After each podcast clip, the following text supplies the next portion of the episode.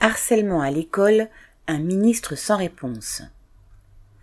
Le suicide d'une jeune collégienne de 13 ans, harcelée depuis septembre dernier dans un collège de la banlieue de Lille, a mis en lumière le décalage entre les discours officiels et les moyens réels pour protéger les jeunes de la violence à l'école.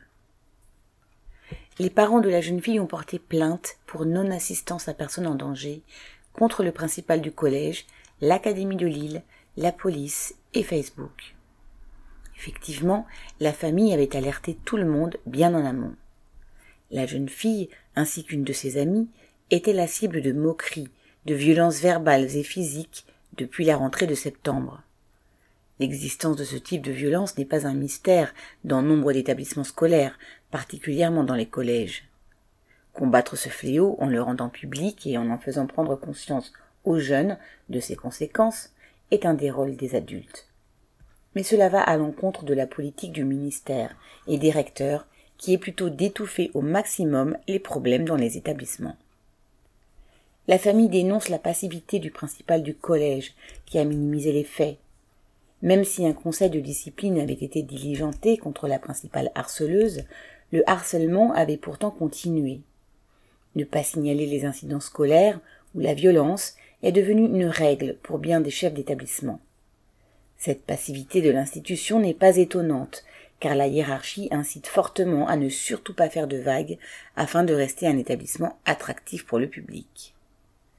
Dans ces conditions, le programme contre le harcèlement du ministre de l'Éducation nationale est dérisoire. Les familles disposent d'un numéro vert à appeler, mais d'un autre côté, le nombre d'adultes, enseignants ou autres, qui pourraient être des interlocuteurs pour les jeunes en difficulté, qui pourraient avoir un regard sur la vie dans l'établissement et être vigilants à l'ensemble des problèmes, se réduit d'année en année. Certes, dans le collège concerné, il y avait une infirmière scolaire, mais dans nombre d'établissements, elles font défaut, comme font défaut les assistants sociaux ou les surveillants. Dans la seule académie de Lille, il y aura près de 160 suppressions d'emplois l'année prochaine.